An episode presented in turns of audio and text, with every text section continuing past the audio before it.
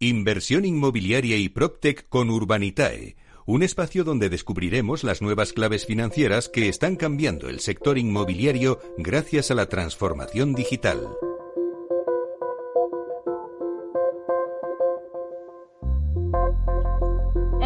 Espacio Inversión Inmobiliaria y Procte con Urbanitae vamos a daros las nuevas claves financieras que están cambiando el sector inmobiliario gracias a la transformación digital.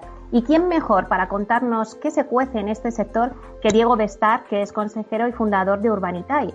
Urbanitae es la plataforma Proctec de financiación participativa autorizada y supervisada por la CNMV, que se ha posicionado como la plataforma de crowdfunding inmobiliario más valorada en Europa. Buenos días, Diego. Buenos días, Meli.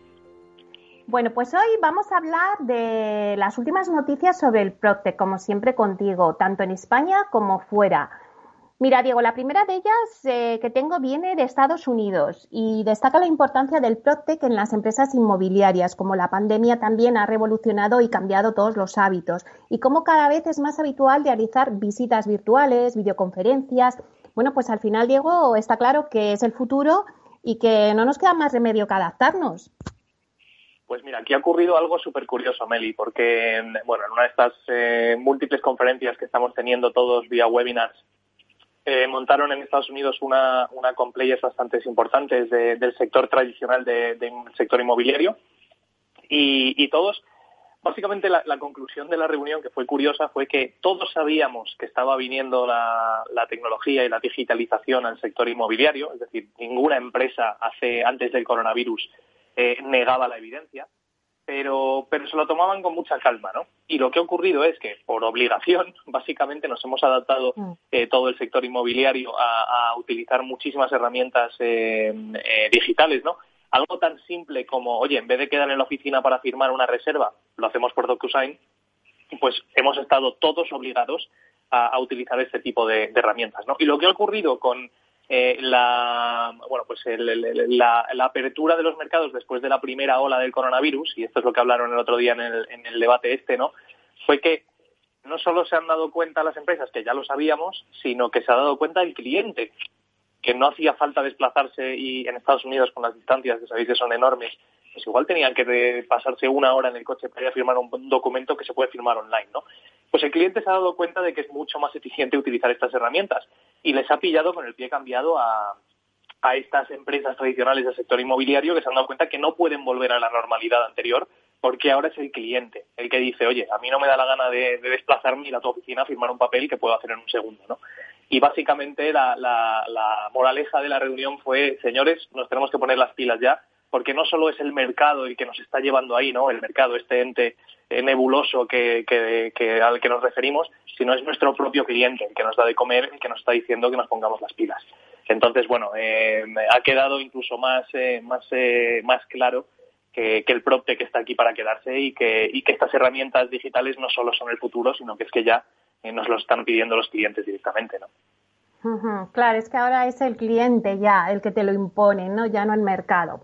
Bueno, pues lo has dicho muy bien, Diego. El PropTech ha llegado para quedarse y su, su, irrupción, la verdad es que es tremenda. Y aquí enlazo con otra noticia, pero esta vez viene la noticia de Colombia, que no deja de ser sorprendente. Según un análisis de Colombia PropTech, tras la pandemia, las empresas de PropTech han crecido un promedio de un 170%, contribuyendo a la recuperación de una industria de la construcción que, en primer lugar, eh, ya en el primer trimestre del año cayó un 9,4% de su PIB, ni más ni menos. Totalmente. Mira, Colombia PropTech, para, para que lo entiendan los, los, eh, los oyentes, es eh, probablemente la asociación más de startups del sector inmobiliario más importante de toda Latinoamérica. Y este estudio que han, que han hecho, ¿no? de que, como comentabas, habla de que han crecido el sector PropTech ha crecido en un promedio el 170% desde la pandemia, pues viene un poco a apuntalar un poco más lo que lo que he comentado antes, ¿no? Al final en estas cosas, en estas crisis que ocurren y, esta definitivamente no es ajena, eh, hay muchos que, que se resienten, pero siempre hay algunos sectores ganadores, ¿no?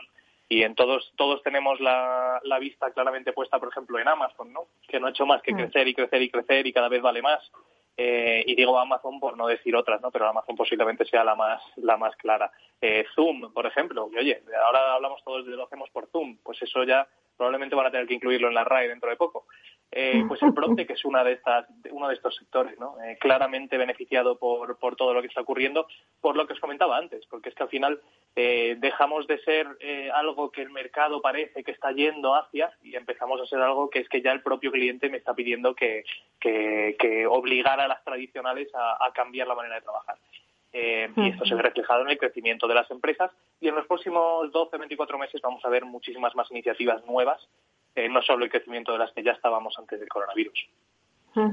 Y si nos vamos ya a España, eh, Diego, sin duda una de las grandes operaciones ha sido la realizada por el Banco Santander la semana pasada al convertirse en el máximo accionista de la Protect Clicalia. Sí, mira, Clicalia, eh, para los que no la conozcan, es lo que en, el mundo Protect denominamos un iBuyer un e-buyer. Eh, buyer de la palabra comprar comprador eh, inglesa, ¿no? Eh, básicamente es una empresa que se dedica a... Tú te metes en la plataforma, quieres vender tu casa y te compran la casa en siete días. Te hacen una valoración súper rápida utilizando Big Data, te dan una oferta y si la aceptas has vendido tu casa en siete días, ¿no? Y, siempre es interesante ver qué hacen los gigantes, en este caso los gigantes financieros, ¿no? y cómo toman posiciones eh, porque al final lo hemos hablado siempre, yo creo que esto lo digo todas las veces que hablamos, follow the money, y al final el dinero lo suelen tener los bancos, los grandes grupos eh, multinacionales como, es el Banco Santander, y, el hecho de que haya comprado Clicalia y que tenga pensado básicamente tratarlo como una filial más dentro de su, su megagrupo, pues, eh, pues es una clara, una clara apuesta por, por el sector PropTech. Y, y, deja muy bien situado a, bueno, pues a las empresas que estamos aquí operando, ¿no? Y bueno, si volvemos a Urbanitae, eh, ¿cómo va el proyecto, Diego, de Finca Cortesín? Sé que habéis celebrado una webinar este martes para explicar todos los detalles de la inversión. Y bueno, yo me imagino que, habrá subido el número de inversores, porque además es que todos vuestros proyectos, o sea, batir récords. Entonces, no me quiero imaginar que me cuentes cómo va. Pues mira, hicimos el webinar esta, esta semana, como dices, el, martes pasado, eh, una, unas reuniones que denominamos Urbanidad de cerca. Antes las hacíamos en persona, fíjate que somos nosotros muy modernos y muy tecnológicos, pero también a la gente le gustaba hacer las cosas eh, en persona y entonces organizábamos unas reuniones aquí también para que el inversor pudiera conocer eh, de primera mano al promotor, hacerle preguntas sobre el proyecto, etcétera. Pues en este sentido hicimos un webinar vino más, más gente al webinar de lo que jamás vinieron en persona a las reuniones, o sea que al final, pues mira, ha salido, ha salido bien. Y, nada, el proyecto va fenomenal. La verdad es que en la primera semana hemos recaudado bastante capital, tenemos eh, más de 100 inversores ya que han, que han invertido en el proyecto y, se va acelerando. O sea que, que, nada, la verdad es que el, proyecto va, va muy bien, muy contentos. Como sabes, eh, Finca Cortesín, el proyecto de Finca Cortesín es espectacular eh, y Caledonian es una promotora de primerísimo nivel. O sea que, que bueno, va, va bien, va bien el proyecto. Eso sumado con el sitio y la ubicación en Málaga, pues es que lo tiene todo. La verdad es que no me extraña que haya más de 100 inversores porque es un proyecto fantástico. Sí, es un proyecto muy, aparte de, ser muy bonito y en una, situación y un sitio eh, que, es, eh, que es único, eh, es que las rentabilidades son muy buenas. ¿no? Y hablando con, con Enrique, el CEO de Caledonia, el otro día en el webinar, eh, nos tiró un poco de orejas, nos dio un pequeño tirón de orejas a Urbanitae por, ser demasiado conservadores en el, en el objetivo de rentabilidad. Hemos marcado un objetivo de rentabilidad estimada alrededor del 31% y él está convencido de que van a, de que van a poder mejorar esas cifras mucho, ¿no? Pero bueno, en Urbanitae siempre comentamos, preferimos ser muy cautos, tenemos unos escenarios de venta muy conservadores, unos escenarios de costes muy conservadores también, eh, dejamos colchones eh, para, para asegurar que nuestro inversor, pues, si se lleva una sorpresa, que sea una sorpresa positiva, ¿no? Y, la realidad es que gracias a trabajar así, pues en la mayoría de los proyectos que estamos eh, devolviendo ya, incluso con coronavirus, están saliendo mejor de lo esperado, tanto en rentabilidad como incluso en plazos. Madre mía, pues eso es un logro, ¿eh? porque como tú dices, incluso con coronavirus. Bueno, Diego, y después de Finca Cortesín, yo me imagino que ya tenéis nuevos proyectos en paralelo. Bueno, adelántanos si quieres, no nos cuentes todo, pero adelántanos qué se está cocinando ahora mismo en Urbanitae. Al final siempre desvelo los, los proyectos antes de tiempo. Aquí me echan, me echan la bronca en la, en la oficina. Pero, pero bueno, sí, tenemos otro proyecto que vamos a sacar, de hecho, mañana. Vamos a abrirlo. Es un proyecto en Albacete. son una segunda fase, un proyecto pequeñito de cuatro viviendas, en el que vamos a aportar los inversores de Urbanita el 70% del, del capital. eh, la rentabilidad, bueno, lo, bueno es que las cuatro viviendas ya están vendidas, ya hay licencia de obra, o sea que el, proyecto tiene muy poquito riesgo y vamos a financiar lo que es la propia obra. Eh, la rentabilidad esperada es del 14%, el plazo estará alrededor de los 14 meses, un poco dependiendo de, cómo se dé la obra y la licencia de primera ocupación. es un proyecto muy seguro, con una rentabilidad muy, muy buena y un plazo cortito que, que a nuestros inversores les gusta mucho y este va a ser otro de esos proyectos que se financia en, cuestión de horas probablemente. O sea que si a cualquiera le interesa invertir, que, se dé prisa, se dé, se dé alta porque, porque este probablemente dure muy poquito. Bueno, bueno, Diego, mañana estamos todos pegados porque si lo arrancáis mañana hay cuatro viviendas con esa rentabilidad. Bueno, creo que eh, vais a batir el mayor de los récords con este proyecto. bueno, eso esperemos, ya, ya te contaré. bueno, pues muchísimas gracias por estar aquí con nosotros y te esperamos al próximo jueves en Inversión Inmobiliaria. Muchas gracias, Diego. Gracias a ti, Meli. Buena semana. Hasta pronto.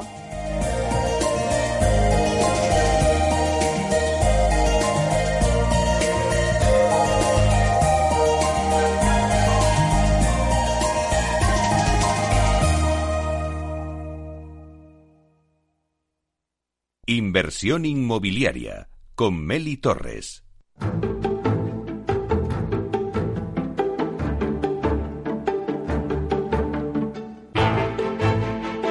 Bueno, pues ahora en nuestro rincón del inversor, hoy hablamos con Bides One. Bides One es el marketplace inmobiliario digital especializado en la compraventa de propiedades online que ha logrado vender más de 200 propiedades por un valor superior a los 34 millones de euros en su primer año de operaciones en España. Bueno, pues la verdad es que este marketplace es una manera eh, nueva ¿no? de comprar y vender propiedades de forma online que se está implantando en el mercado. Y para contarnos cómo pues, ha ido las ventas el pasado 19 de noviembre, contamos con nosotros con Javier de Palo, consejero delegado de Vides One. Buenos días, Javier. Buenos días, Meli, ¿cómo estamos? Bueno, pues un placer tenerte con nosotros para que nos contéis un poco cómo fue el día de ventas del pasado jueves 19 de noviembre. Bueno, pues fue bastante bien y, bueno, a, reseñar pues que eh, tuvimos un incremento medio sobre los precios de salida casi un 10%, 11%, bastante interesante, con lo cual creamos bastante atención y las propiedades se vendieron a buen precio.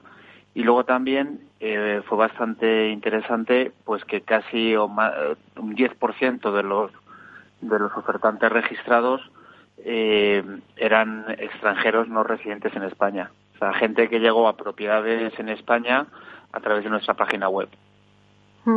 Bueno, pues eso quiere decir que hay mucho interés por parte del inversor extranjero, ¿no? Sí, sí, sí. Estamos viendo que gracias a nuestro sistema en el que estamos en cinco países estamos atrayendo bastante inversor cada vez más, eh, tanto inversor como usuario final, o sea, gente que compra en costa o gente directamente que está viendo España como una buena oportunidad para invertir sus ahorros, ¿no? Y buenas rentabilidades. Y Javier, ¿qué activos de los que ofrecíais el otro día, el pasado 19 de noviembre, en vuestro catálogo, ¿Qué activos son los que han despertado mayor interés en los inversores? Me decías antes pues que eh, se incrementaron ¿no? el precio de salida en un 10%, o sea que en realidad los, los, el catálogo y los productos que ofrecíais eran muy atractivos.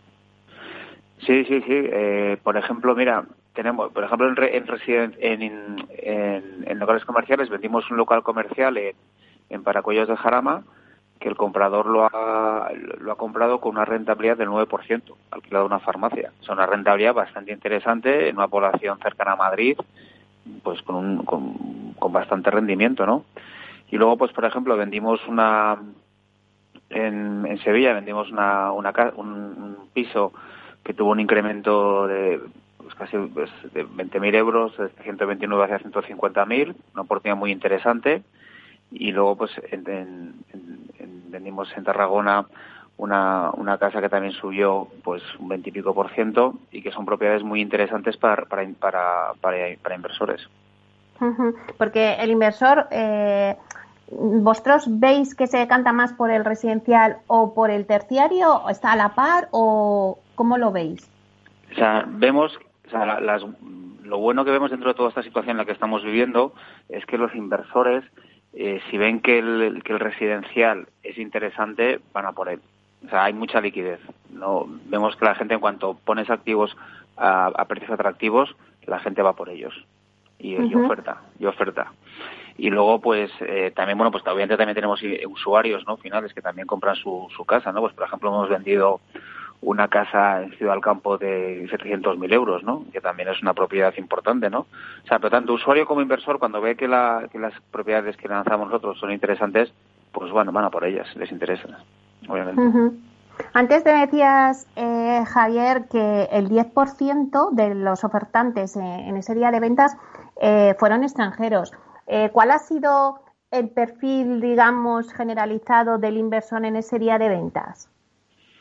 Bueno, pues la verdad es que ha sido muy variado, porque como, como hemos contado una vez, vendemos propiedades de muy distinto tipo. O sea, aquí hemos vendido en este día de ventas propiedades desde eh, 45.000 euros hasta propiedades de 700.000 euros. Y de ahí pues un rango enorme de precio. Pues tenemos, por un lado, extranjeros cada vez más interesados en España y estos han, han, ofertado y han, han ganado eh, propiedades tanto como inversión como para uso propio en playa y luego el español pues que ha comprado de todo pues para uso propio y para inversión y obviamente bueno pues en el español le interesa aquellos pisos en los que haciéndoles o bien porque están en buen estado o bien haciéndoles una, pequeña reforma pues lo pueden eh, rentabilizar en alquiler.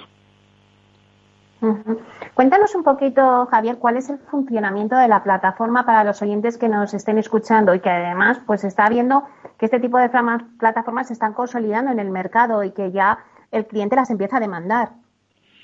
Bueno, pues el, funcionamiento es muy simple. Eh, simplemente lo que tienen que hacer es entrar en nuestra plataforma, que es eh, bidex1.com, y, ahí pueden acceder, eh, sin estar registrados ni dados de alta, pueden acceder a todas las propiedades que ofertamos mensualmente. si están ahí acceden casi, digamos, al 90% de la información sobre los activos. Si quieren acceder completamente a toda la información, pues simplemente tienen que darse de alta, que es un procedimiento muy sencillo y una vez que se han dado de alta, acceden 100% a la información sobre los activos que les puedan interesar. Si les interesan los activos, nos llaman y pueden visitarlos tantas veces como quieran. Una vez que acceden a la, web, la información que reciben es total sobre el activo, pues desde el certificado de energética, la nota simple, la escritura de compra-venta, el memo legal, los términos y condiciones del proceso, etcétera. Y si van a visitar el activo y les interesa, pues eh, casi todos los meses tenemos un día de ventas en el que se produce la subasta de la, de la venta de los activos y ahí pueden ofertar, se registran y ahí pueden ofertar y pueden ver en tiempo real las ofertas que se están produciendo. Es más, cualquier, cualquier persona que ahora mismo nos esté escuchando puede acceder a nuestra página web y puede ver las, las ofertas que se han realizado en el pasado, porque ahí, ahí, ahí puedes ver todas las, las, las propiedades vendidas, casi todas, y ahí puedes ver lo que ha pasado. Y Javier, ¿y quien esté interesado, por ejemplo, en hacer una oferta el día de ventas, tiene que dejar alguna señal? Sí, es un depósito eh, por un importe eh, muy accesible y que, eh, bueno, es lo mínimo que se pide pues para, para registrarse y poder ofertar por el mismo. Uh un poquito, Pablo, cuál es vuestro próximo día de ventas, el siguiente, ¿cuál va a ser vuestro portfolio?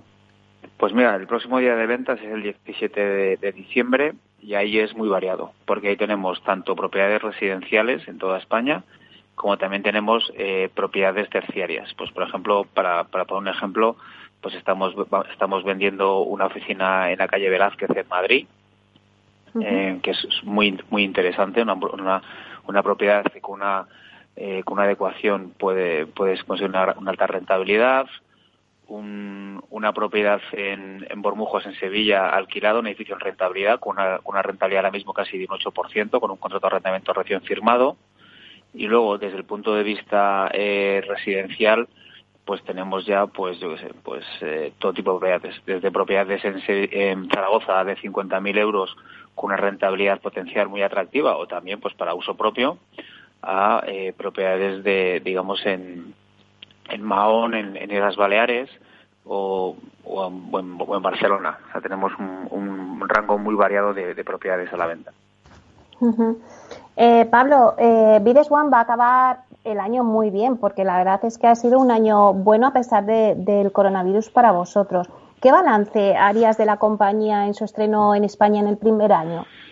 Bueno, pues pese a todos los vaivenes producidos este año por la, por la pandemia, el balance es positivo y hay, hay, tres cosas que, que se digamos, después del verano nos parecen muy positivas. Es que, uno, que el sistema está plenamente consolidado y cada vez recibimos más interés y atracción por parte de, eh, de, ofertantes, tanto españoles como extranjeros.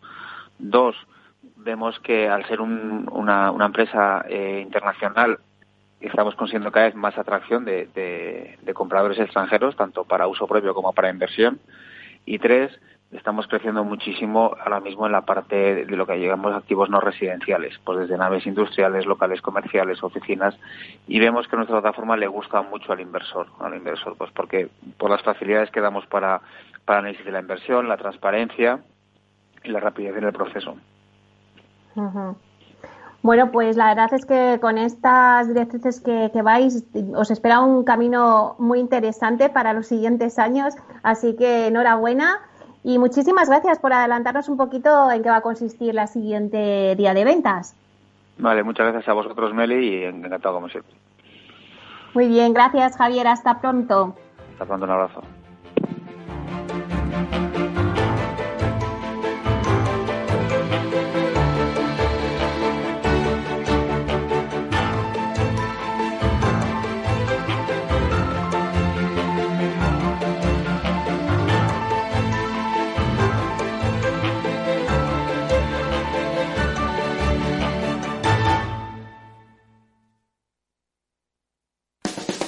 Llega el Black Friday y a Menamóvil. Durante todo el mes de noviembre podrás encontrar muebles de salón, dormitorios y sofás de gran calidad con descuentos de hasta el 70%. No dejes pasar la oportunidad. Entra en www.menamóvil.es o visítanos en calle Móstoles 99, Fuenlabrada. Si no tuvieras beneficios invirtiendo tu dinero, ¿te cobrarías? Nosotros tampoco. Así es el Result Investment de Finanbest, un modelo de remuneración variable en el que tienes mucho que ganar. Porque solo ganamos si tú ganas primero, o lo que es lo mismo, si no sumamos, no restamos. Finanbest, tú ganas. El próximo 2 de diciembre, webinar de inversión en Capital Radio. Nos acompañarán Álvaro Antón Luna, director de distribución para Iberia de Aberdeen Standard Investment, Luis Martín, director de ventas de BMO Global Asset Management y Amelia Benito, gestora de Ibercaja Gestión, para desvelar las claves y las oportunidades de la inversión en los mercados en 2021. Reserve su plaza para esta jornada conducida por Luis Vicente Muñoz en el mail eventos@capitalradio.es y recibirá el enlace para acceder. Webinar de inversión en Capital Radio, el 2 de diciembre a las 5 de la tarde.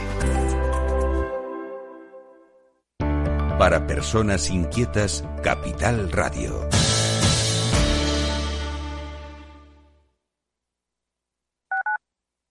Capital Radio Madrid 105.7 si te gusta la cocina gallega de siempre, en el Mesón Gallego 1 y el Mesón Gallego 2 encontrarás los mejores pescados y mariscos de las costas junto a recetas de la Galicia interior, además de las carnes de Sanabria y los mejores embutidos de Zamora y nuestra terraza. Te esperamos en la calle Muller 35, teléfono 91 579 3623 y en la Plaza de la Remonta 13, teléfono 91 579 0769. Una recomendación del programa gastronómico Mesa y Descanso. Gráficas Naciones. Más de 50 años de experiencia en el sector de las artes gráficas. Apostamos por la última tecnología tanto en impresión offset como en digital y gran formato. Realizamos todo tipo de impresión. Tarjetas de visita, folletos, libros, vinilos, decoración y montaje de stands. Más información en el 91 629 2145 o en gráficasnaciones.es. En un mundo globalizado y cambiante, los grandes debates de la actualidad cobran más sentido que nunca. Cada lunes a las 10 de la noche, Víctor Arribas analiza en Capital Radio los principales acontecimientos internacionales y cómo nos afectan a los españoles. Atalayar, las claves del mundo en tus manos, en Capital Radio. ERTES, ERES, teletrabajo, conciliación, reforma laboral, horario flexible, temporalidad. Nuestro país tiene una tasa de paro muy elevada y la tasa de temporalidad es también muy alta. Todo ello tiene un elevadísimo coste económico y social que no nos podemos permitir. Las claves de la vuelta del trabajo en Capital Radio. Para personas inquietas, Capital Radio.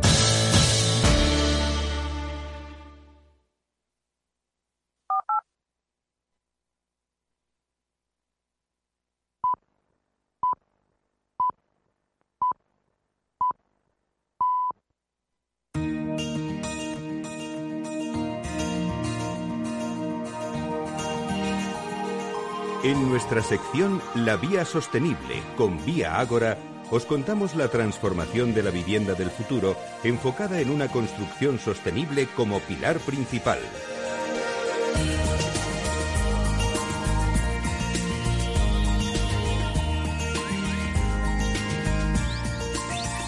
Bueno, pues hoy en nuestra sección La Vía Sostenible con Vía Ágora vamos a hablar de la vivienda. ¿Qué es una vivienda sostenible?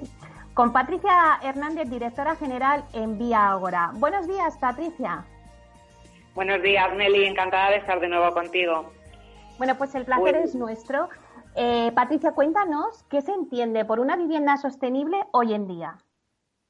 Pues mira, por decírtelo de una forma muy resumida, yo te diría que una vivienda sostenible es aquella en cuyo diseño, construcción, después en su uso o incluso más allá, ¿no? Si algún día deja de ser útil, el impacto en el medio ambiente y en las personas es el mínimo posible.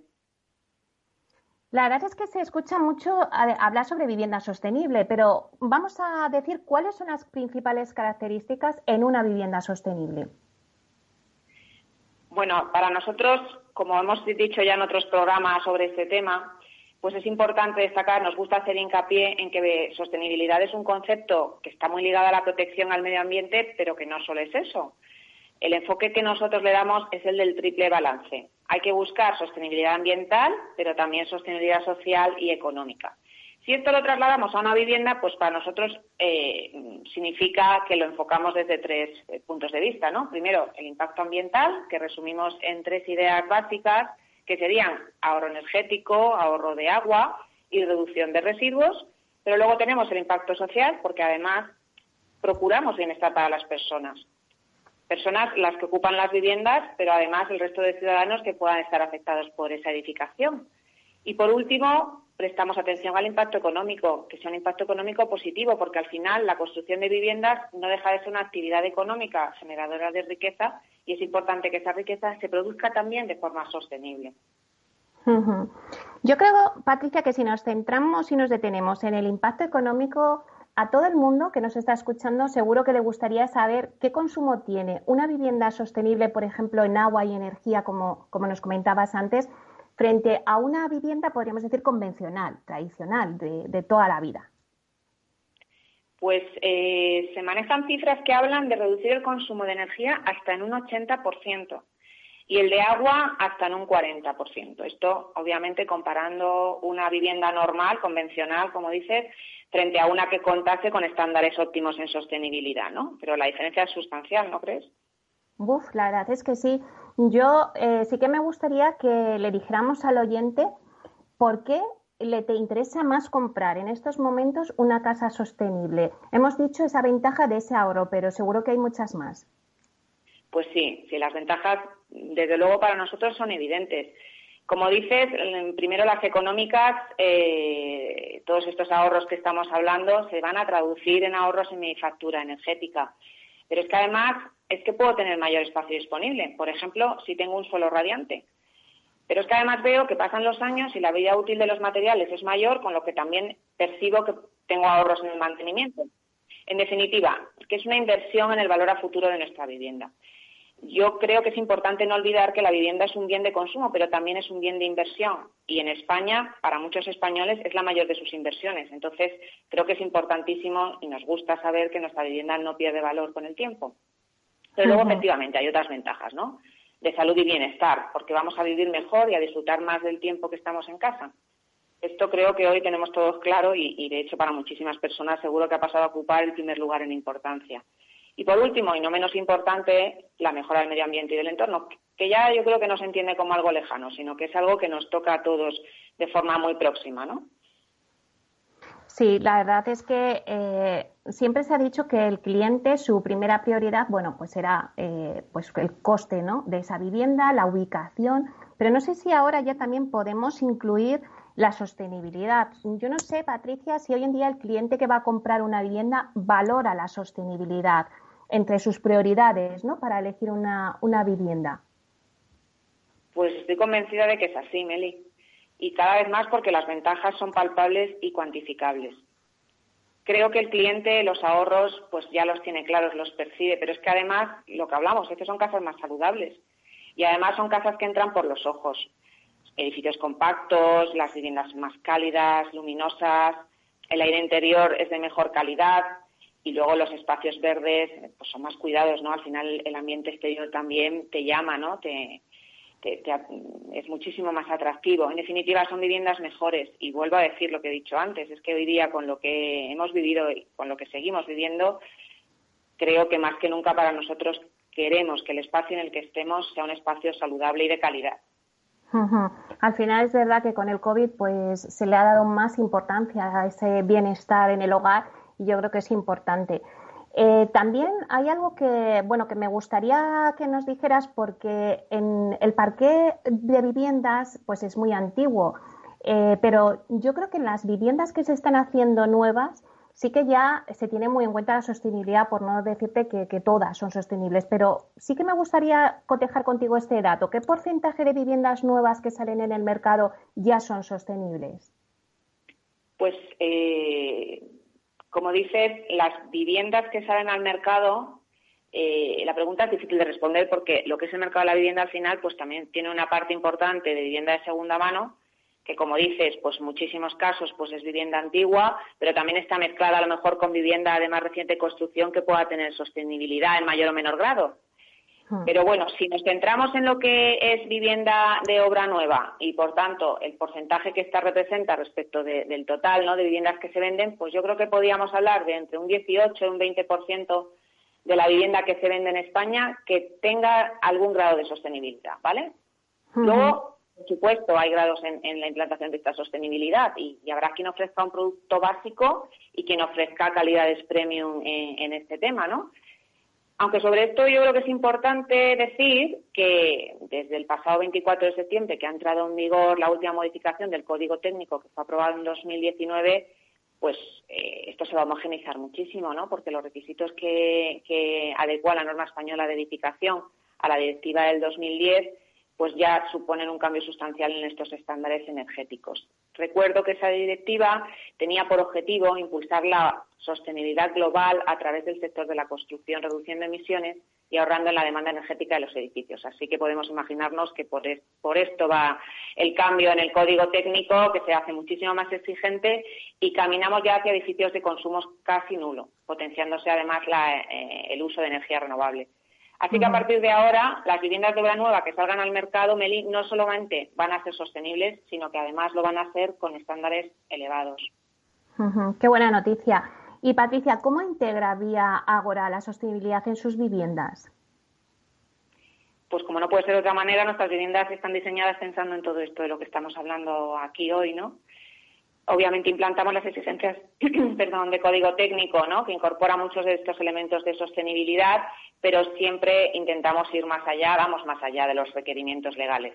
Te puedo contar, por ejemplo, pues que obviamente sacamos el, el mayor provecho energético a través del diseño y la ubicación del edificio, diseñamos fachadas con la máxima eficiencia, incorporamos sistemas de ventilación de doble flujo, que así pues, se garantiza que hay una renovación del aire, pero sin descuidar el confort y la climatización de la vivienda. Eh, incorporamos suelo radiante y a veces refrescante, que obviamente conlleva ahorros energéticos y mejora el confort, pero además, como he dicho antes, puede optimizar el espacio útil de la vivienda. Diseñamos también edificaciones con grandes ventanas para conseguir una óptima iluminación se prioriza así la luz natural y esto es un elemento importante de ahorro porque la verdad es que uno de los mayores eh, gastos de la factura eh, de nuestras viviendas es precisamente la, eléctrica de, la iluminación, ¿no? Esto combinado con electrodomésticos eficientes, pues eh, se potencia todavía más este ahorro. También pues instalamos dispositivos de ahorro de agua, Potenciamos el uso de materiales respetuosos con el medio ambiente, con bajas emisiones de CO2 o incluso que actúen como sumidero, como puede ser el caso de la madera, ¿no? Apostamos por la industrialización de importantes partes de la obra, que también sabemos que impacta mucho en la mejora de procesos. diseñamos zonas comunes en las que la vegetación pues esté todo eh, pensado ¿no? con estos fines, por ejemplo, a través de plantas o instalaciones de bajo consumo hídrico. Luego también le damos muchísima importancia a zonas comunes que fomenten el deporte, la convivencia, instalaciones inclusivas. Estamos en la búsqueda constante de mejoras e innovaciones para incorporar a nuestros proyectos. Y de forma muy especial, eh, pues queremos ahora también trabajar intensamente para que la renovación y reutilización de los materiales sea cada vez mayor. Contribuir también eh, a la economía circular. En definitiva, Meli, y, por terminar, te diría que quien habite una vivienda de Vía Ágora va a tener la tranquilidad de disfrutar de una vivienda con los más altos estándares de sostenibilidad, porque pensamos en las casas en las que nos gustaría vivir a nosotros Así que no nos vale con un aprobado raspado y queremos ser la referencia en vivienda sostenible. Bueno, pues la verdad es que hoy en día es muy importante y yo creo que ya lo vamos a tener a partir de ahora muy en cuenta. Así que muchísimas gracias, Patricia, por contarnos y hablarnos de lo que consiste una vivienda sostenible. Gracias por estar aquí. Muchísimas gracias a ti, Meli. Un placer, como siempre.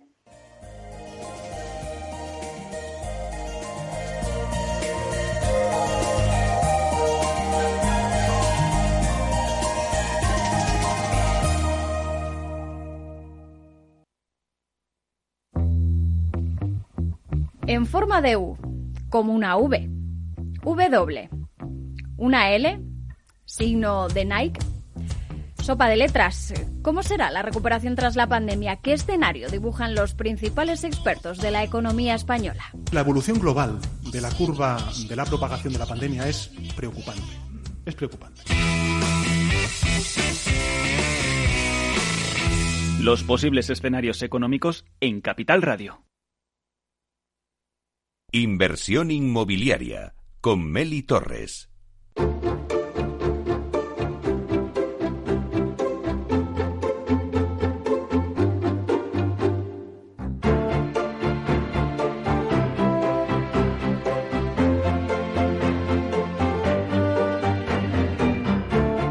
Es el momento del análisis.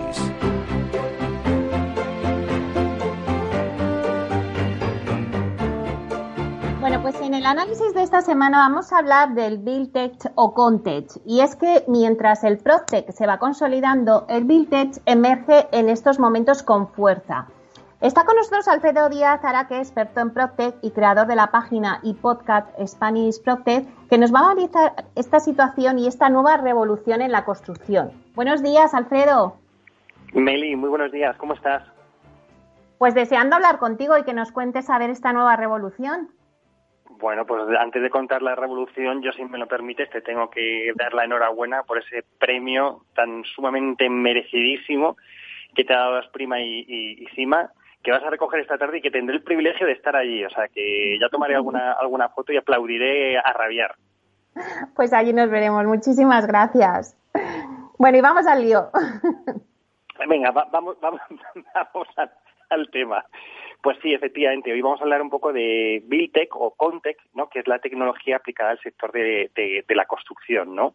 Y, mm, y, bueno, había varios informes que han salido en los últimos tiempos. El último último fue en junio, que lanzó McKinsey.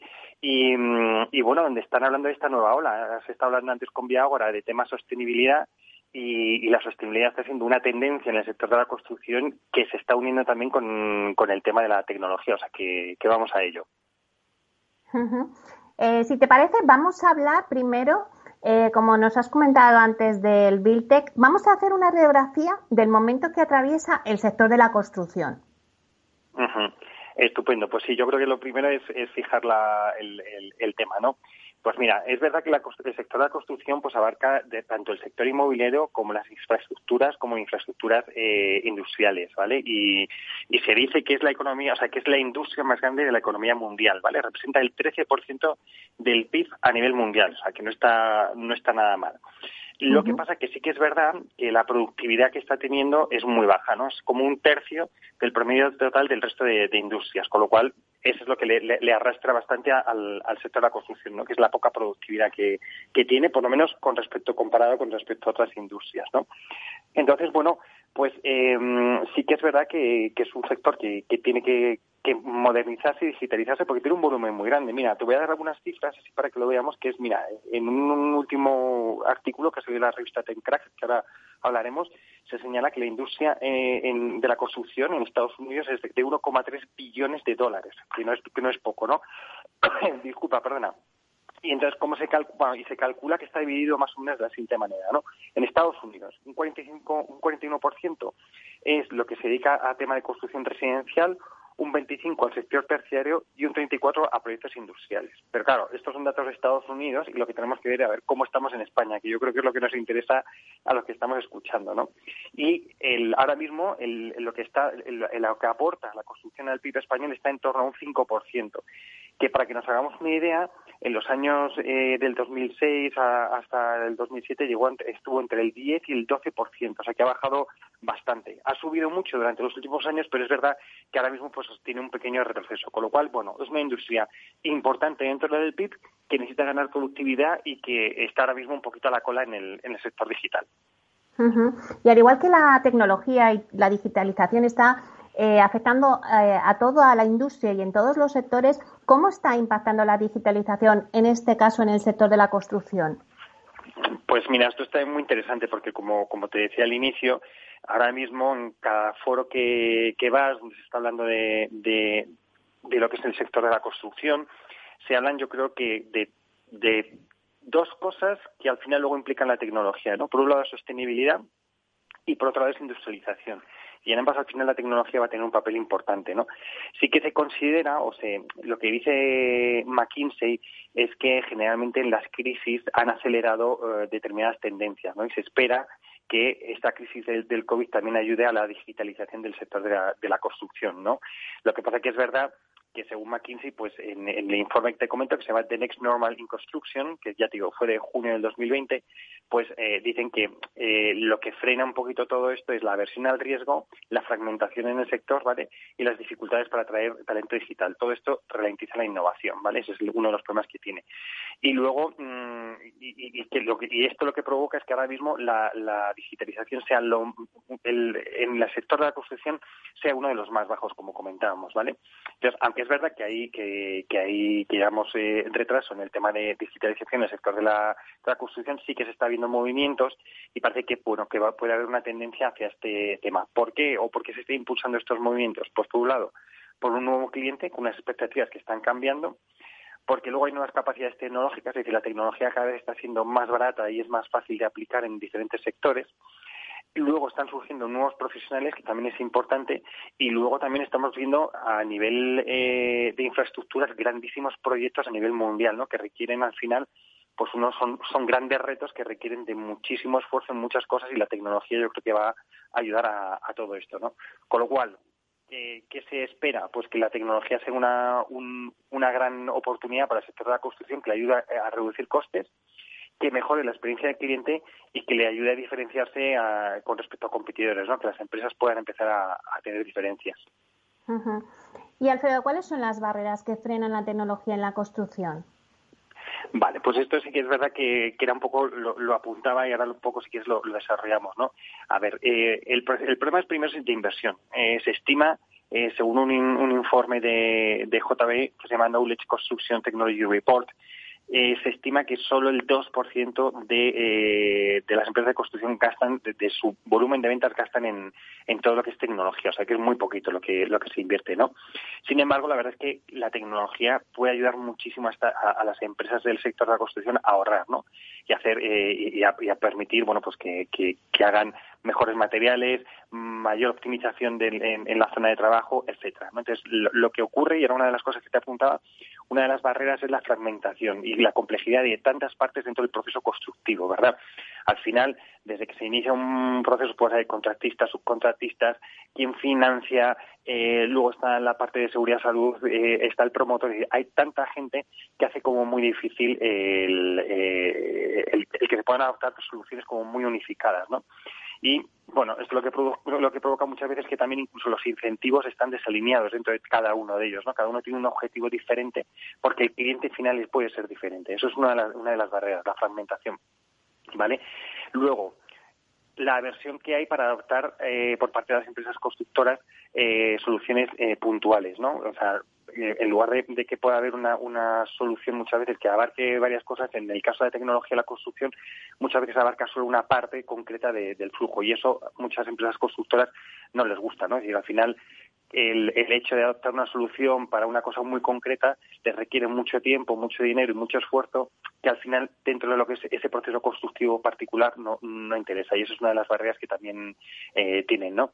Y luego la baja tolerancia al riesgo, ¿no? Y al final son tantas las responsabilidades que hay asociadas a los proyectos de construcción que al final, bueno, pues hace que no decidan eh, adoptar determinados riesgos asociados a la tecnología, porque al final muchas veces son, son apuestas de que las cosas salgan bien y entonces bueno pues lo que hacen es seguir con lo que lo que estaban haciendo hasta ahora que más vale como dicen no lo, lo, malo conocido que lo bueno por conocer diría el torneo español. Y luego por último yo creo que también hay, y hay una parte que es donde a mí se debería trabajar mucho es la dificultad para atraer talento digital. Como no es un sector muy tecnificado, pues yo creo que las nuevas eh, generaciones les cuesta mucho más incorporarse, posiblemente están más más más cercanas a la tecnología, les cuesta un poco acercarse a, a la tecnología, ¿no? Claro, y, ante esta no, se acercan este, a este sector. Claro, y ante esta situación, te decía Alfredo, que lo que estamos viendo no es que están apareciendo en el mercado nuevas empresas de tecnología en la construcción, ¿no? Eso es justo, como te comentaba también al inicio, hay, ha salido un reportaje en la revista digital TechCrunch, que para aquellos que están un poco alejados de este mundo, pero es una de, los, de las grandes revistas del mundo de startups, eh, digital y todo lo que se, que se mueve, y es digital completamente, o sea que no, no la van a encontrar en el kiosco. Y hay un mm. informe muy interesante de Bain, de Bain Capital Ventures que habla un poco de cuáles son las, eh, desgrana muy bien cuáles son las zonas donde se están, donde eh, está empezando a haber tecnologías, ¿no? Que son, pues, por ejemplo, pues la concepción del proyecto, ¿no? Cómo se conciben los proyectos, en el diseño y la ingeniería, eh, cómo se hacen también antes de la construcción, en la ejecución de la construcción, después de la construcción y luego la gestión de operaciones. Todas ellas, al final, por no, por no eh, entrar en cada una de ellas, porque la verdad es que es, es bastante largo y, nos llevaría pues casi un programa entero, pero yo creo que todas ellas al final ahondan en una cosa muy, que lo apuntábamos en las barreras, ¿no? Es decir, la, la necesidad de información y unificar información. El BIM está ayudando mucho, pero luego también hay otros procesos que ayudarán a, todo eso, ¿no? El proceso de financiación, cómo se recopila toda la información para poder llegar a, alcanzar la financiación.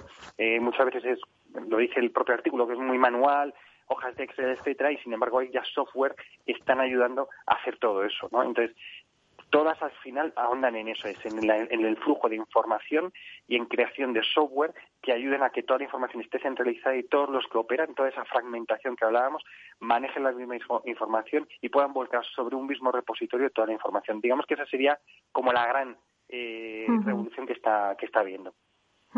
Bueno, y ya por último, Alfredo, ¿quiénes son en estos momentos los principales players de este sector? Danos algunos ejemplos.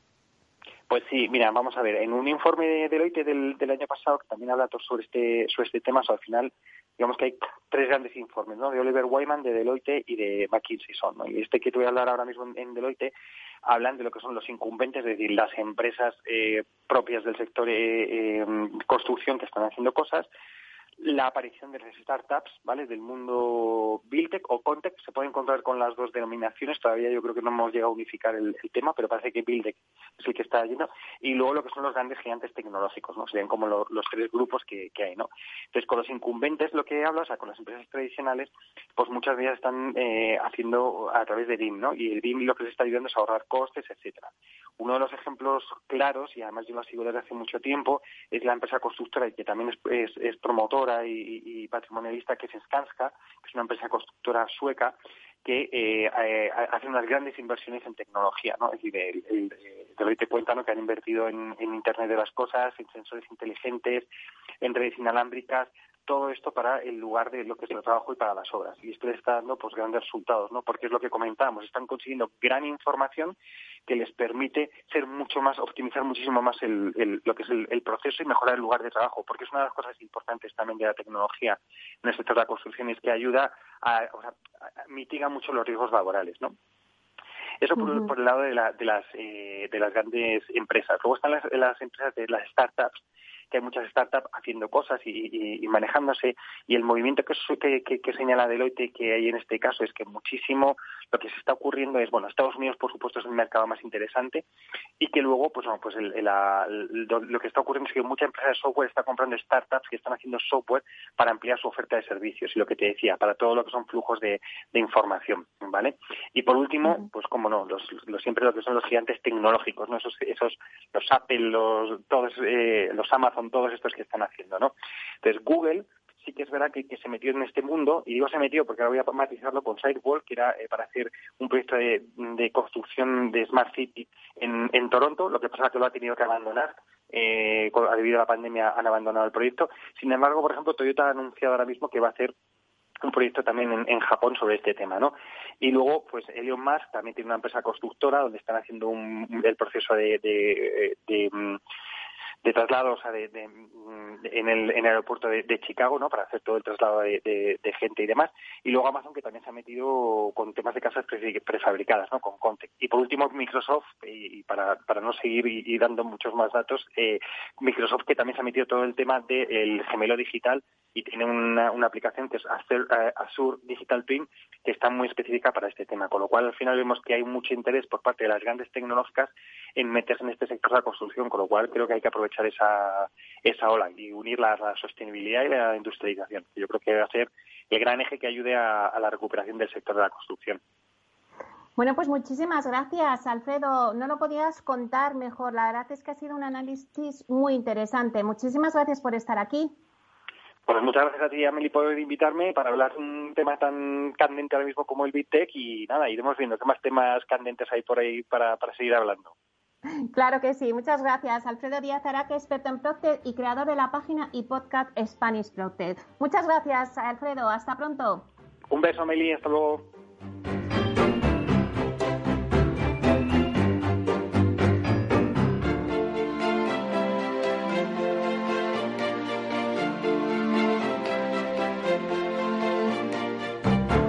Inversión inmobiliaria con Meli Torres.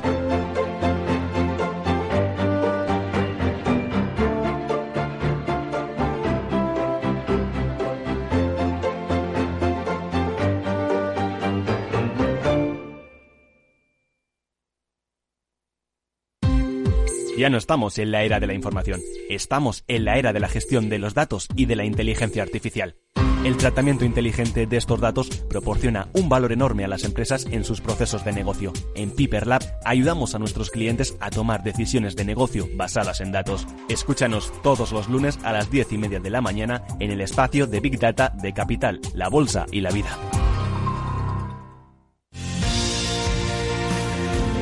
Escucha cada día de lunes a viernes a las 3 y media de la tarde en Capital Radio Negocios de Carne y Hueso 360 el programa para empresarios y emprendedores hecho por empresarios y emprendedores, con Mariló Sánchez Fuentes.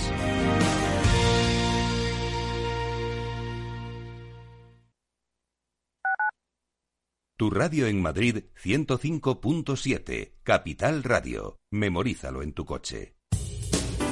Somos Mazapanes Barroso. En nuestra empresa elaboramos productos con ingredientes seleccionados siguiendo una tradición artesana transmitida de generación en generación desde hace más de un siglo. Te llevamos el auténtico mazapán artesano de Toledo a tu casa. Nos esperan fechas muy especiales en las que no puede faltar en tu mesa. Compra tus dulces favoritos en nuestra tienda online www.mazapanesbarroso.com o llamando al teléfono 92 535 3149.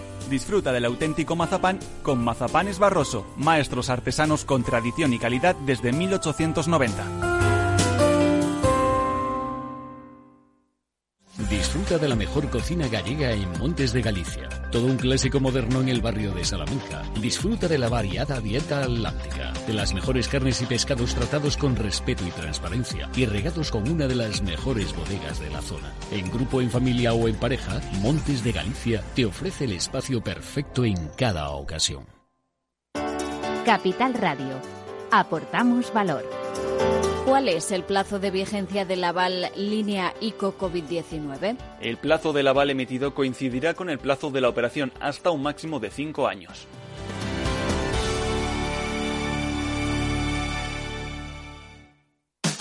Hablar de mentoring es... Mercedes Sancho, mentora. Hablar de mentoring es hablar de escuchar para entender y de conversar para crecer en un diálogo que enriquece a las personas, que enriquece a la organización y por lo tanto al negocio. Un programa de radio realizado en colaboración con la Red de Mentoring de España, todos los lunes a las 10 de la mañana en Capital, La Bolsa y la Vida, con Luis Vicente Muñoz y Julio Rodríguez. Puedes escuchar las mejores experiencias de mentoring en podcast. Decenas de personas las comparten contigo en la web de Capital Radio.